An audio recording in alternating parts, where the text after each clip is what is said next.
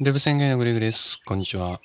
いつも聞いていただいている方ありがとうございます。今日は2021年の6月27日日曜日ですが、いかがお過ごしでしょうか？まあ、6月もね、終わろうとしておりますが、ねあのー、どうなんだろうね。うん。本当にね、6月ってのはさ、パッとしないんですよ。うん。なんかこう、ゴールデンウィークみたいなね、イベントがあるわけでもないし、祝日が一日もないですから。うん。6月でね、いいことといえば、まあ人によるんだけど、これは人によるんですけど、まあボーナスがありますよね。うん、夏の、夏のボーナスですね。うん。どうですかね？今年はもらえた方はね、えー、どうだったでしょうか？はい。まあ私もね、一応その、まあ、ちょびっとですけどね、あの、いただくことができたんですけども、まあいただけるだけありがたいかななんて思いますけど、例年よりやっぱり下がってますよね。その中でも、その中でも下がっているっていう感じですよね。うん、まあどうなの本当になんかさ、あの、いつもその、そボーナスの計算の仕方みたいなのとか、まあ、給与もそうですけど、あと評価とかもそうですけど、なんか説明があるじゃないですか。こういう計算でとか、こういう評価に基づいてとか、なんかあるんですけど、本当かなって思いますよね。毎回。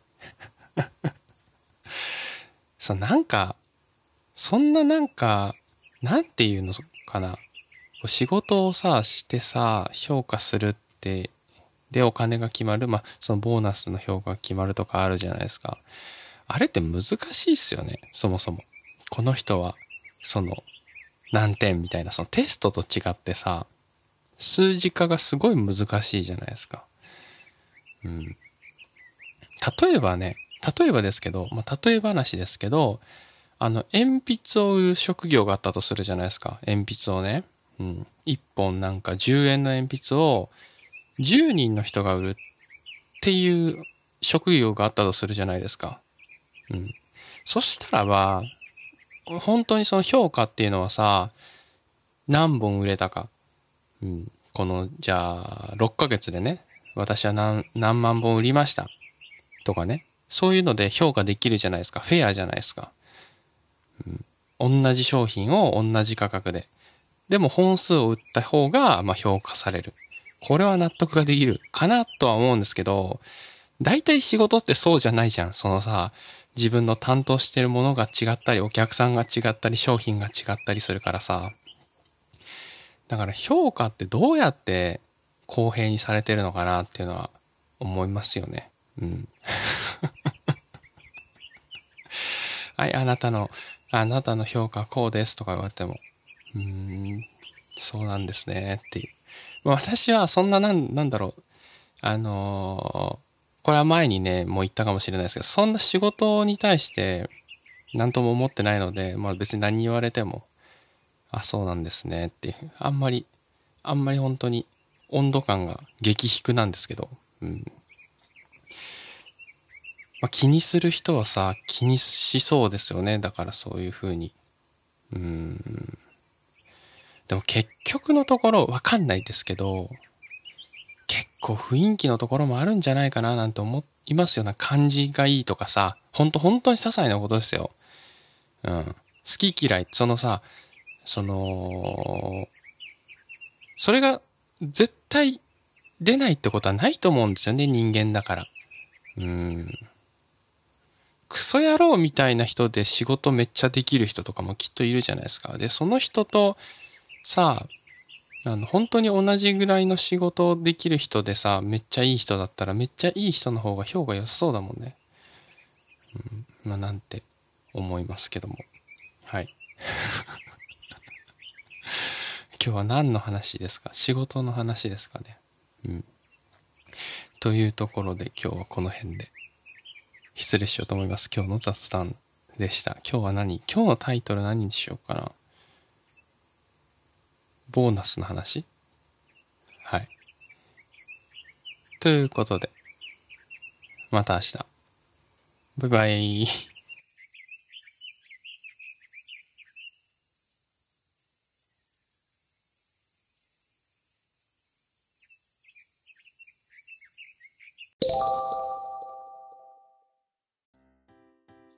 ルブ宣言のグリークです。こんにちは。いつも聞いていただいている方ありがとうございます。今日は2021年6月28日月曜日ですが、いかがお過ごしでしょうか？あのー、まあ私ね、ヨガに行って最近ね、気づくことがあるんですけど、ヨガに行くまでの間の人通りが増えましたね。うん。まあ、そういう私も外に出てるから、どうこう言うつもりはないんですけど、うん。やっぱりお外出たいですよね。うん。まあ、もっとね、もっと状況が改善されれば旅行なんか行こうかななんて思ってる方もいらっしゃるかもしれません。なので今日はですね、北海道で、まあ私が体験して楽しかったアクティビティについてご紹介しようかなと思います。私、まあ旅行といってもそんなめちゃくちゃいろんな県をね、行ったわけじゃないんですけど、北海道はね、良かったですよね。基本的に何て言うのかな、あの、まずその空気のね、ちょっとこう、ピリッとした感じとか、冬に行くとね、寒いんですけど、なんか空気が澄んでる気がするんですよね。まあ気な、気のせいと言われたら気のせいなんですけど、なんかの空気感が結構好きなんですよね。飛行機で行って、飛行機でこう、千歳空港に降り立つ時の、微妙なね、ひんやりとした感じ。もうここ、このね、降り立った瞬間、あ、降り立った？降り立ったじゃない？うん。着いた瞬間に外出る飛行機から、この何て言うのかな、あるじゃないですか。あの、空港のところに向かう、このパイプみたいなね、パイプみたいなところで、漂う空気感がね、うわ、なんかちょっと違うな、北の国に来たなって感じがするんですよね。うんまあ、そっから結構好きなんですけどね。はい。まあ、その中で、あの、おすすめのアクティビティについて紹介しようと思います。はい。一つ目が、まあ、スキーですね。はい。まあまあまあまあ、これはまあベタですけど、まあスキーでもスノボーでもいいんですけど、私、あの、小学3年生の頃にね、あの、スキーで、まあ、思いっきり事故りまして、あの、複雑骨折をしてるんですけど、まあ、そんなのにはめげずにね、まあ、ずっとその後もスキーはやってたんですよ。なのでね、まあ、北海道でスキーとか行ったんですけども、やっぱりね、まあ、これ別にそのプロとかそういう観点ではなくても雪質が違うっていうのは分かります。ふわふわなんですよね。うん、なんかサラサラしてて、すごいいいですよね。パウダースノーっていうんですかね。やっぱりその、関東とかのね、あのスキー場っていうのは人工の雪とかが多くて、まあまあまあまあまあまあって感じなんですけど、やっぱその自然でね、生まれたものっていうのはすごいですよ。うん、すごい滑りやすいし、なんか気持ちもいいっていう感じ。規模もすごいでかいですしね。うんまあ、そういうのがあって、おすすめです。まあこれはちょっとベタでしたね。続きまして、えー、ブリッジスイングです。まあ、これね、何かっていうと、まあ、これちょっと人を選ぶので気をつけてくださいね。ブリッジスリンスイングっていうのは、あの、橋の上から飛び降りるやつですね。えー、橋の上にですね、まあ、振り子ってあるじゃないですか。振り子ってこう右に揺れて、左に揺れて。あれの、あの、振り子の玉がね、人間になったと思っていただければいいんですけど、まあ、そういうものですね。はい。ロープでえー、くくりつけるのかな？あ、うんと、どうやってくくりつけるかっていうと、車ですね。車に紐をつけて、で、紐をつけて、自分は車とつながっています。で、橋の上から、まあ、飛び降りるわけですけど、振り子のようにね、ブーンと。で、その視点になる部分、まあ、親振り子のイメージだと親指と人差し指でつまむ部分が車の車になるわけですね。うん、というのをね体験しました。まあね、なかなか怖かったですね。うん、もう本当にパッと落ちる感じだし、その橋から落ちるなんてね、まあ、体験できないわけじゃないですか。普通に考えたらね。まあ、なので、あの非常に貴重な体験をね、でき、できたなっていうところで、よかったです。はい。まあ一瞬ですけどね、あのアクティビティとしては、そのずっと楽しめるわけじゃなくて一瞬なんですけど、やっぱ一回やるとね、記憶に残るかなっていう感じです。まあただちょっと注意点があって、契約書とかね、あの書かなきゃいけないんですよ。うん、あの文句言いませんみたいな 何が起きても文句言いませんみたいな契約書を書かなきゃいけないので、まあ、鬼のようにハードルが高いんですけど、まあ、それでもね体験してみたいって方はあのぜひあの見て調べて見て、見ていただければいいかなと思います。結構でも有名なものですね、こちらは。はい。で、3つ目がですね、最後になるんですけど、ラフティングですね。ラフティングはもう、あの、すごい面白いですね。うん、なんか、まあ、これはね、なんか、まあ、み、本当に体験するものなので、こう、なんか言葉で表現できない部分があるんですけど、こう川下りを要はしていくだけではあるんですけど本当にね自然の力ってねどうしようもないパワーが働いてるんですよもう右に行こうとしてももうもどかしくてもそっちに行きたいのに全然行けないとかそんなのがねもうどんどんどんどんやってきます。だからもう頭の中のそのアドレナリンがすごいですよね。うん。そのかこうちょっとね走ったりするとかあのーちょっと運動するとか、そそういうなんかね、何神経の高まり方ではなくてその大自然のそのパワーの中にこう自分が流されていってそこを制御するっていうのはすごいことなんですよね。うん、ほとんど語彙力がないのでほとんど語彙がね伝わなんかイメージが伝わってないと思うんですけどあのとにかくこれはやらないと分かんないです。例えばその YouTube の動画で見てもまあまあそれなりにすごいじゃないですか。でもこれはね体験しないと分かんないんですよ。このなんかもうすごいんですよ。とにかく川の流れというか視線のその引き込まれる力にこう自分がこう対抗していくんでいかにその自然の力というのは強いのかっていうのをねこうしみじみと体験させられますしそういうなんか強い部分もあったりそこが抜けるとねバッとこう開けるわけですよ。すごいこう静寂なね、ところもあるんですよ、ポイントとしては。で、その時のね、ああ、なんか開けた感じというか、うん、また新しいところに来た感じとかね、いろいろこう、いろんな心の辺境が、変、あの心のね、あの、変わりがあって、あの非常におすすめでございます。はい。まあ、以上になるんですけど、もしね、興味あるものがあれば、えー、やってみてください。はい。ということで今日は失礼します。また明日。バイバーイ。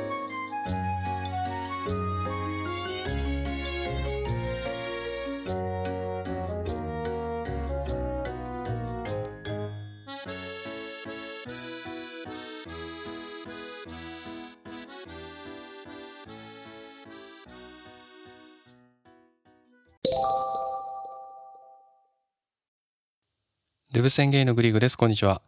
いつも聞いていただいている方ありがとうございます。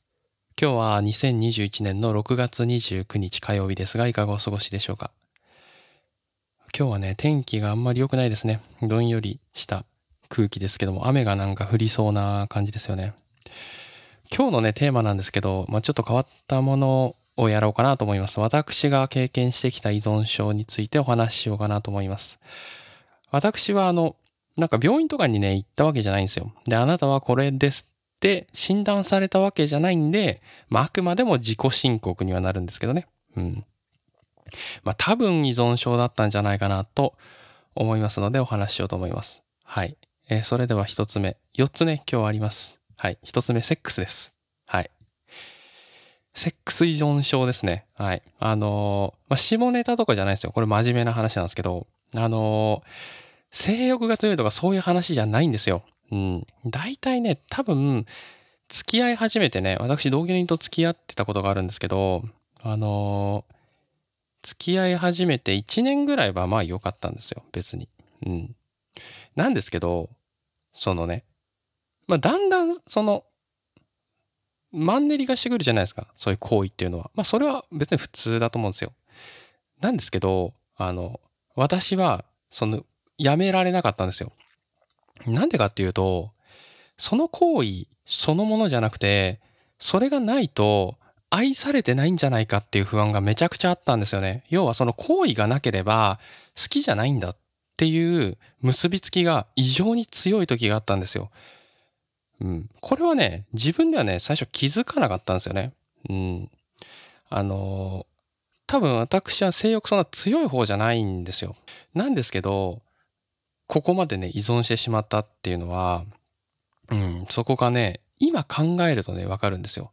今考えると、まあそういった、何ですかね、そう、セックスじゃないと、セックスをしてくれないと自分のことが好きじゃないっていうのがもう完全に繋がってた時があって、まあそれはね、非常にね、あの、お互いに嫌な気持ちになってしまったってことがありました。これに関してはね、ちゃんと話し合いましたね。うん、話し合いで解決することができたんですけども、これに陥ってる人はね、多いんじゃないかなって思うんですよね。まあこれはそういうも、そういう行為に限らず、何かしてくれないと自分が好きじゃないかっていう考え方ですよね。うん、そうするとその行為自体に依存してしまうっていうことですね。はい。あの、これはかなり、あの、いろんな、その、お互いにね、ちゃんとそこは解決するには、すごい勇気がいることなんですけど、それについて話し合わなきゃいけなかったんですよね。うん。というところがね、ありました。はい。一つ目ちょっとね、いきなり重めのやつぶち込んでしまいましたが、二つ目はね、タバコですね。はい。タバコはですね、私は、えっと、いつ始めたのかな 今、いつ始め、20歳の時に始めたんですけど、うん、ごめんなさいね。20歳の時に始めたんですけど、結構やめられなかったですね。社会人になってもずっとね、吸ってましたね。うん。これもですね、やっぱり最初は興味本位で始めて、で、もう習慣化してしまうんですよね。要はタバコを吸うのが当たり前で、で、タバコをね、吸わない時は非常にね、ストレスがかかってたんですよね。だからもう逆なんですよ。本当は、あの、良くなりたいためにタバコを吸うわけじゃなくて、タバコを吸わないと気分が悪くなるんですよね。マイナスなんですよ。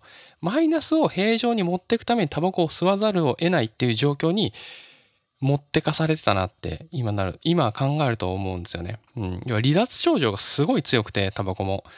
ものすごいその脳みその血管がグッてあの縮むので、快楽を得たような感じになるんですよ。で、それはだんだんだんだんぼやけてきて、今度それがないと普通でいられないような感じになってしまって、これもやめるのが相当大変でしたね。4回5回ぐらいは、えー、チャレンジしましたね。いろんな方法でやめようとしたんですけど、あの、ガムを噛んだりとか、本を読んだりとか、いろんな手法を使ったんですけど、あの、最後ね、やめた方法としては、私はもうね、やめると言ってやめました。気合ですね。もう気合しかないです。はい。もうなんかテクニックとかじゃないです。もう吸わないんだ。この世に存在しないんだという、えそういう強い意志を持ってやめることができました。はい。というところで、2個目はタバコでしたね。3つ目なんですけど、え3つ目はパチンコです。はい。まあ、大体私ね、あの、イメージね、どんなイメージ持たれてるかわかんないですけど、大体のなんか 依存物っていうのには回ってまして、パチンコもね、あの、普通にやってました。はい。パチンコは、あの、何ですかね。の目のね、刺激がものすごいんですよ。目と音の刺激がすごくって、エンドロフィンがあの脳からね、ブワーッと出るんですけど、パチンコやってるとね。うん。それで、お金の感覚とかがね、本当になくなってしまって、うん、なんか、1万円っていうとさ、ものすごい高い、高いイメージあるじゃないですか。例えば服で1万円とかね。ご飯を食べて1万円ってものすごいまあ豪華なことをしたなっていう意識があるんですけど、パチンコをやっているとね、1万円とかは、まあ大体ね30分ぐらい、うん、調子が悪い時だと30分ぐらいでなくなってしまうので、そのお金の考えがね、ぐちゃぐちゃになっちゃいますね。うん。なんですけど、その音とその光の刺激で、あの、興奮状態になってしまって、その判断がね、鈍るんですよね。うん。まあ、それでもうどんどんどんどんお金を使ってしまうっていうのをやってました。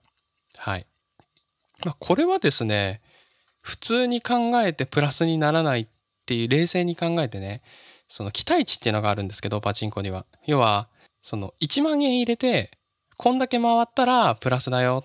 こんだけ回らなかったらマイナスになる可能性が高いよって計算ができるんですけど、まあ、それをやるようになってから、ほとんどの、まあわかんないですけどね、場所によるかもしれないですけど、ほとんどのパチンコ屋さんが、まあ期待値は上がらん、期待値より上っていう設定はなくって、要は1万円で何回回せるかっていうので、もうそれ以下だったので、普通にやめることができました。これダメじゃんと思って。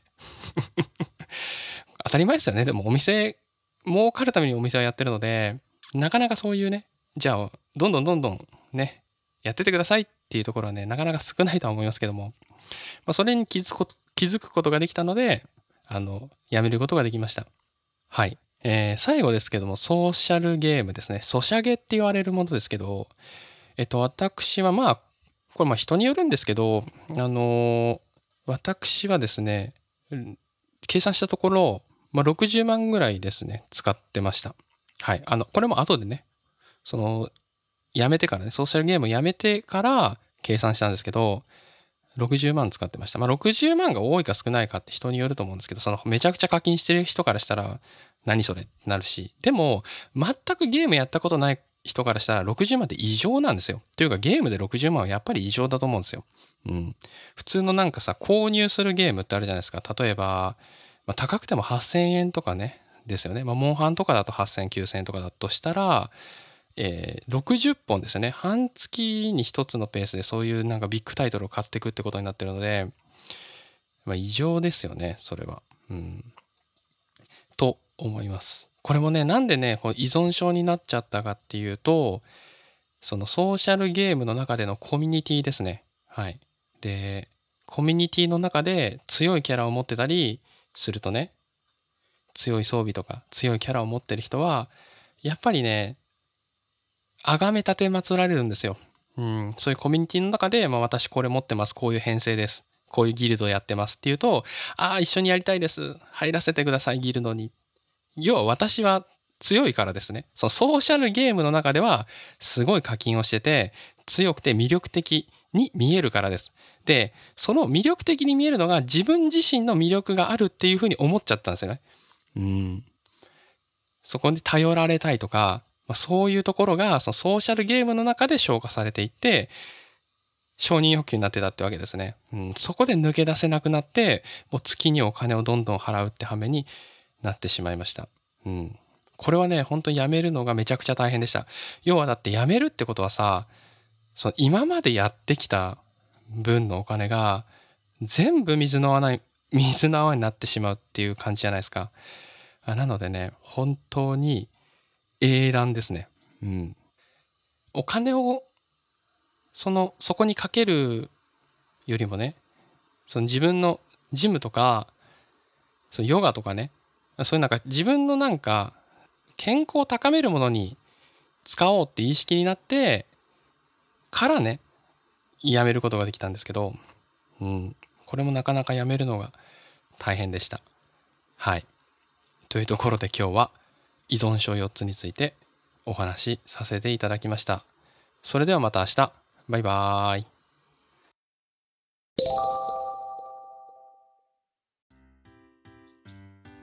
デブ宣言のグリーグです。こんにちは。いつも聞いていただいている方ありがとうございます。今日は2021年6月30日水曜日ですが、いかがお過ごしでしょうか？あまあ、今月ね、あの、父の日があったと思うんですよ。うん。6月20日ですかね。うんまあ、それをね、私プレゼントしてるんですけども、あの、その後ね、お礼のね、メールが来たので、うん、メールっていうのがね、いいですよね。いいというのは、まあ、私とお父さんって、うーん、絶妙な距離感があるんですよ。うん。というのもね、まあ、過去には収録で話したことがあるんですけど、まあ、中学生の時ね、私のお父さんうつ病になってしまって、で、うつ病って言ってもね、こう、躁うつって言って、突然ね、あの、テンションが高くなって暴れてしまったりとか、もう時にはね、もう一日中動かなかったりとか、そういう日を過ごしてたんですよ。で、まあ、そこからね、それ以降ですね、私とお父さんの関係って、まあ、あんまりよ、まあ、別に喋るんですけどね、あんまりめちゃめちゃいいとは言えないんですよ。うん。まあ、私がむちゃくちゃ気を使うんですよね、会うと。ってのもね、なんかね、未だになんですけど、もう今はね、そんなことないんですけど、なんかね、変なこと言ったらね、なんかちょっと気に障るようなことでも言ったらね、あのコップの一つや飛んでくるんじゃないかってね、今でも思ってるんですよ。うん。まあ過去にはあったからなんですけどね。今、今はないんですけどね。まあそういうイメージがね、ついちゃって、まあ苦手なんですよ、言うたら。で、親父も分かってて、それなんとなくね、なんとなく察していて、えー、まあ電話せずにね、メールをしてくるってところがなかなか粋ですよね。うん、まあそういうね、絶妙な距離感にあるんですけど、今回ね、あのメールをね、共有させていただこうかななんて思います。まあ、ちょっとね、あのプライベートなところは伏せながらおしゃべりさせていただきます。今回私、あのカード、なんていうんですかね、カードケースみたいなのをプレゼントしたんですよね。革小物のカードケースみたいな。はい。カード入れがちょうど脆いので買おうと思っていた。ありがとう。ようやく自分もワクチンが接種できそうです。落ち着いたら食事に行きましょう。最近のドラマは、 True Detective のシーズン1は主演のマシューがいい。映画はボーダーライン。この映画はブレードランナーの最新を作ったけど、こっちが面白かった。日本映画はこの監督が有名で俳優の香川さんがやばい、クリーピー。この3つはえぐいほど怪演と言える。名作です。おすすめです。会社ではグリーグにもらったグッズを並べて楽しんでいます。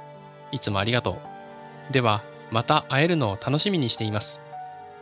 っていうね、メールをいただきました。親とは思えない、あの不思議な距離感だよね。うん。会えるのを楽しみに待ってますなんてね。うん。ちょっと不思議。まあそういう親子関係なんですよ。うん。まあまあまあ、私これちょうどいいんですけど、あの、ちょっとね、文章がね、読みにくかったかもしれないですけど、そのまま読みました。映画のね、紹介をされてましたね。要は私とやってることは変わらないっていう感じですけど、えー、どうやら、えー、ドラマで言うと、トゥルーデテクティブというやつが面白いらしいですね。私これ、初耳というかね、うん、あの、タイトル自体も初めて聞いたものなので、ちょっと見てみようかななんて思ってますけど。ボーダーラインは、あの、聞いたことありますね。うん。で、3つ目、あ、2つ目がボーダーラインでしたね。で、3つ目が、あの、クリーピーっていうあの日本映画ですね。はい。これは私見ましたね。まあ、これ結構有名だったので、その、香川さんってね、あ、何でしたっけ？やべ。パッと忘れてし、パッと忘れてしまった。半沢直樹だ。半沢直樹のね、人ですよ。半沢直樹の、あのー、ドラマで有名な香川照之さん、うん、が、あの、出てるんですけど、そのクリーピーっていう映画にね。まあ、これは、ものすごい開演でしたね、確かに。うん。ものすごい気持ち悪いんですよ。なんか、お変人っていうのは、どういう人が気持ち悪いのかなっていうのがあるんですけど、まさにこんな感じ、すごいゾワッとするようなね、演技で。まあ、こういうのをおすすめしてくるあたりがなかなかいいなって思うんですけど。これね、あの、私、お父さんそんな得意じゃないんですけど、お父さんが紹介してくるドラマって大体外さないんですよね。うん。なんか悔しい感じはしますし、まあ、見てたりするんですよ。もう事前にもう知ってたりするし、結構面白いなって思ったものがあるので、まあ、そこはね、血のつながりがあるんだろうなって、えー、思っています。はい。というところで、あのー、今日はね、お父さんのメール紹介でした。それではまた明日。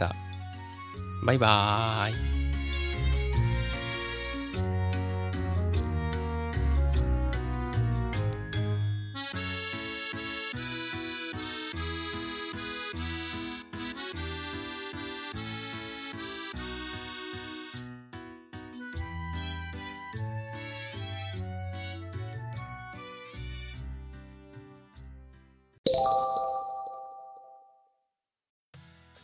ヌブ宣言のグリーグです。こんにちは。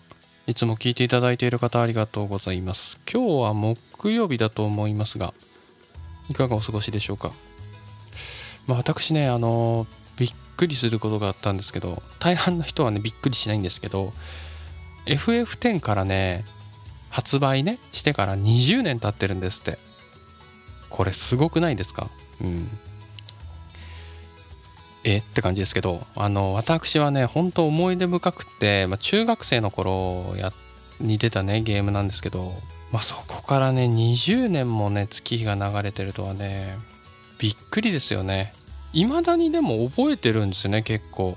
うん FF10 まあ FF10 しかやったことないんですけどね実の実を言うと。PS2 がちょうど出ましてねその頃に、うんまあ、画期的だ言ってって言ってましたよね。その DVD がまあ見れるっていうか、DVD が普及したのはね、まあ、PS2 のおかげなんか言われてますけども。うん、その DVD 媒体をベースにしたゲームというところで非常にその当時の技術ではもう最高画質で壮大なねストーリーでっていう感じだったんですけども。うん。ずっとやってましたからね本当にね。はい。思い出深いなって。あ今日 今日はもうダラダラ話すだけなんですけど。うん。今はいくつまで出てるんですかね？まあそのそれ以降ね私やってないんですが15とか出てるのかな？1415とか出てるんですかね？うん。なかなかねそういうなんか壮大スペ壮大スケールな RPG っていうのはねもう腰が重くてねやらなくなってしまいましたけども。はい。というところでね。今日はね短く終わらせたいと思いますので。それではまた明日。バイバーイ。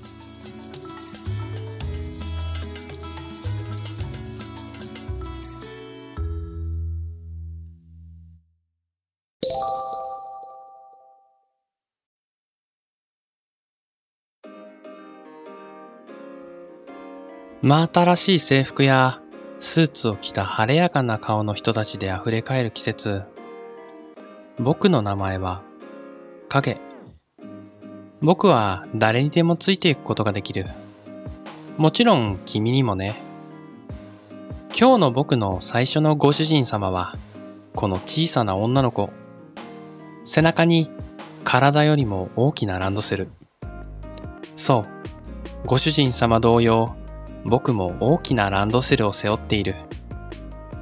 小さなご主人様は、初めての景色に少し戸惑っているみたいで、ついて回る僕も忙しい。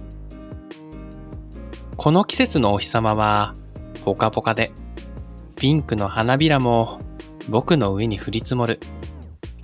僕にとっても楽しい季節。なんて話をしていたら、おっと、気まぐれな太陽の光のおかげで、ご主人様が入れ替わってしまったよ。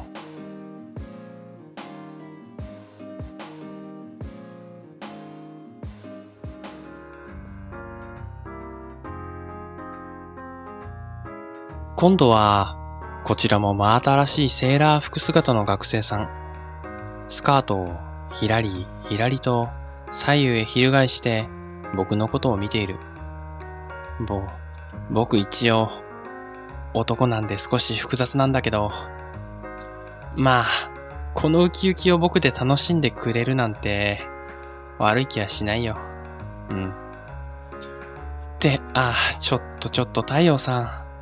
またですか？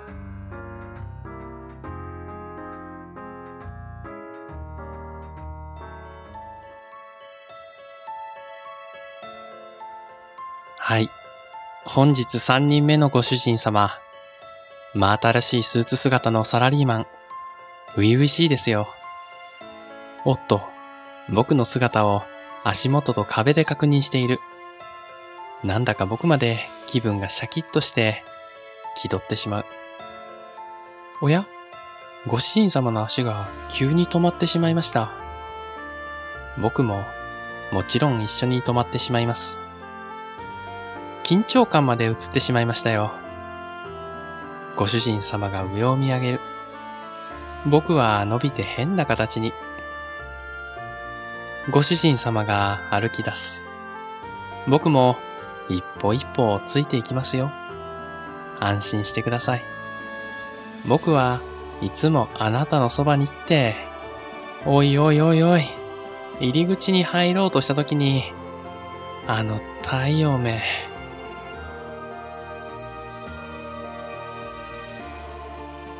コントのご主人様は、くたびれたスーツを着て、カバンをぶら下げて、会社の入り口でうつむいている。サラリーマン。あれ？会社に入らないの？僕はくっついているだけだから、僕の意思では会社に入れないよ。とぼとぼ歩くサラリーマンのご主人様について歩く僕。ん？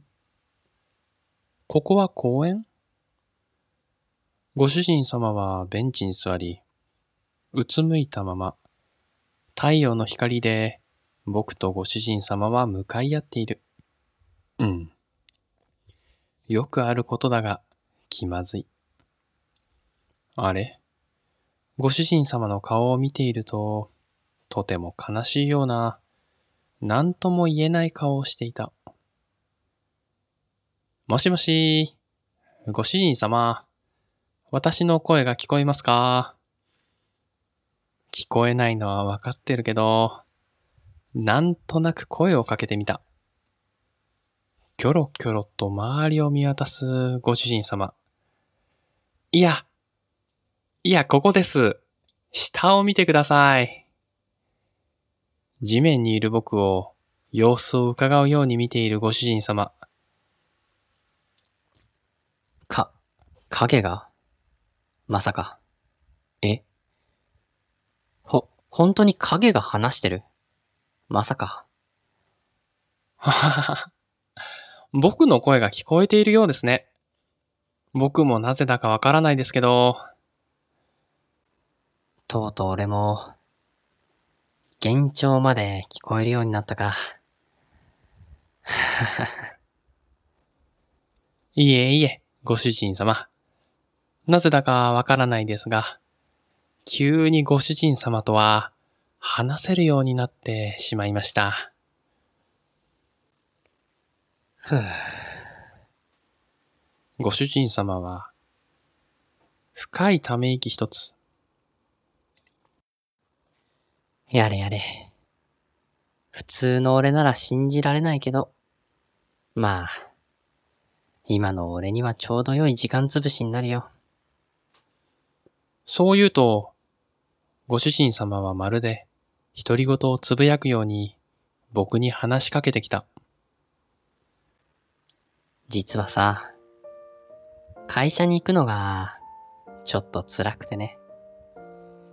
何がどうってわけでもないんだ。ただ、なんとなくなんだよ。本当になんとなく。というと、ご主人様はさらにうなだれてしまって、僕もつられてうなだれる。僕は影なので、ご主人様が落ち込まれると、つられて同じ姿勢になってしまいますよ。ご主人様、僕のご主人様は、毎日、毎日変わります。太陽によっても、時間によっても変わります。なので、多分ご主人様よりたくさんの方に毎日出会っています。本当にいろんな方に出会っているので、ご主人様のような方っていうのも失礼ですが、楽しんでいる方、泣いている方、怒っている方などなど、本当にいろんな方々と出会っています。今のご主人様には、僕には到底わからない何かがあるのもわかります。でも、こうして今日、お話できた奇跡って、すごくないですか？世界中には何億人って人がいるんですよね。僕はご主人様の隣で歩幅を合わせて歩くことも、少し前を歩くことも、たまには後ろに隠れちゃう時もありますけどね。でも、字を書いている時も、ご飯を食べている時も、何をしている時も実は、僕、ずっとそばにいるんですよ。まあ、担当は変わりますけどね。毎日僕たち影はずっと一緒にいます。ご主人様、周りを見てください。僕の仲間たちも集まってくれましたよ。気づくと太陽は今までで一番輝いてベンチに座るサラリーマンを照らしていた。周りを見ると、たくさんの影ができていた。みんな、微笑んでいるように見えた。サラリーマンは、ベンチを立ち上がると、泣きそうな笑いそうな顔で、そっか。影か。生まれた時から俺は、一人じゃないんだな。そっか。一人じゃないって、気づかせてくれてありがとう。影。影たちが、長く大きく伸びた。サラリーマンが歩き出すと、周りをダンスするようについて歩く。こんな小さなことにも気づかなくなっていたのか。気づかせてくれてありがとうな。相棒。足元の影が揺れて少しうなずいたように見えた。明日からもよろしくな。日が暮れて僕もいなくなる頃、ご主人様の顔は少し晴れやかになっていました。明日のご主人様はどんな方でしょう？明日のお楽しみですね。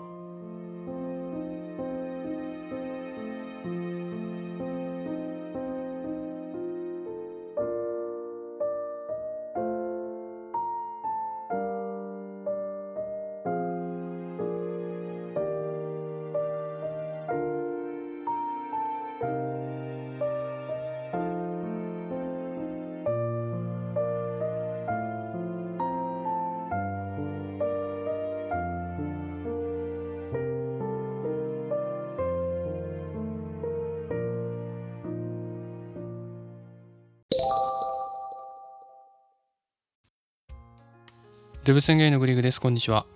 いつも聞いていただいている方ありがとうございます。今日は2021年の7月3日土曜日ですが、いかがお過ごしでしょうか？えー、今日はね、疲れましたね。まあ今日はね、結構疲れたんですけど、理由はね、この後お話しします。今日はメモの方ね、読み上げさせてください。スタイフアップで、ワクチン接種券、鍵を忘れる。からかい上手の高木さん。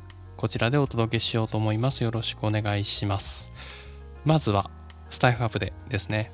1の19の0から1の20の0にアップデートされておりましたね。なので、えー内容の方ね、共有させていただければと思います。更新の内容、視聴中のライブ画面にてレターを送れるようにしました。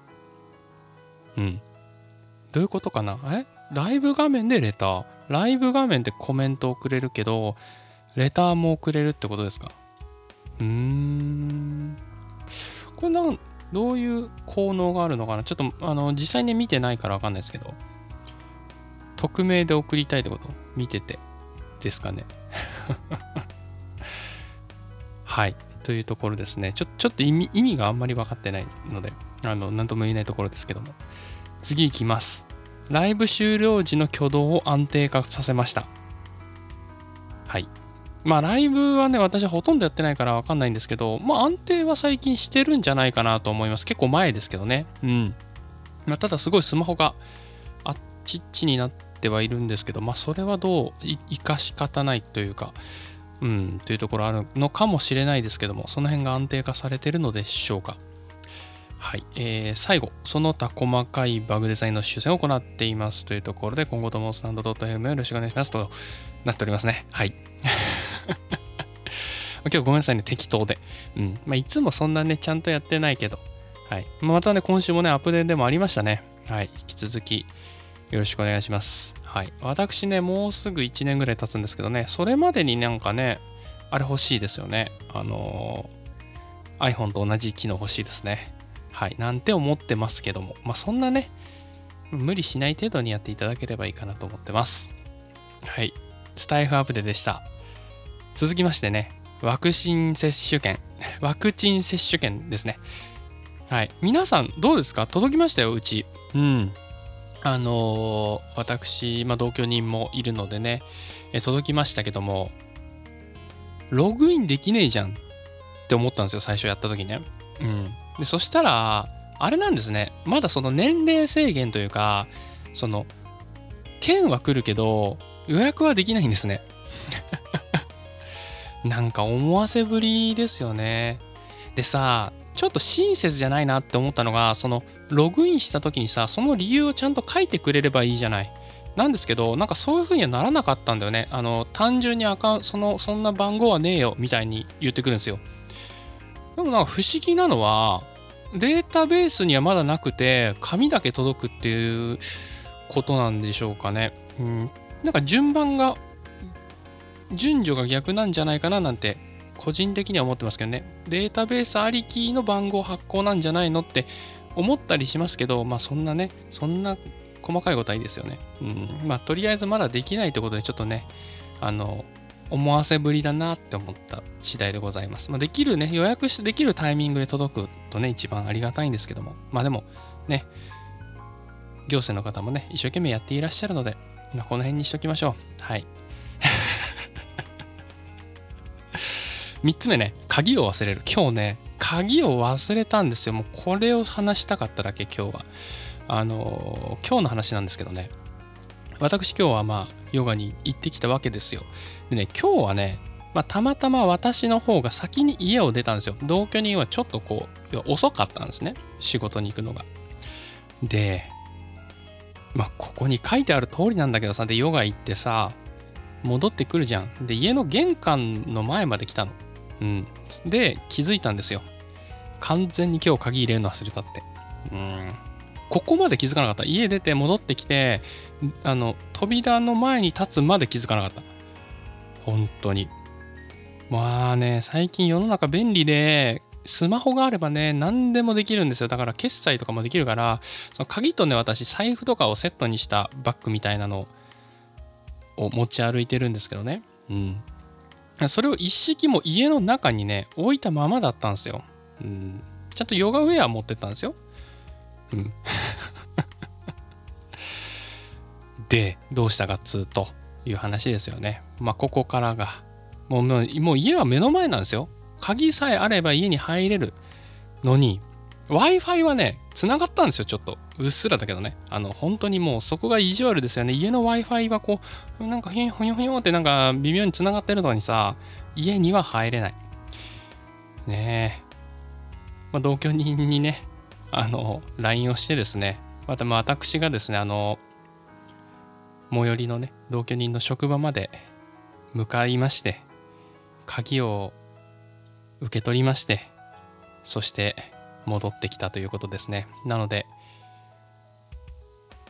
今日のね、アップデートすごい遅くなってると思いますけども、まあそういうね、経緯がございました。もうそこをね、ここのその扉を開けるがためにすごい時間をね費やしましたね。本当まあ私100%私のせいなので私が悪いんですけどね。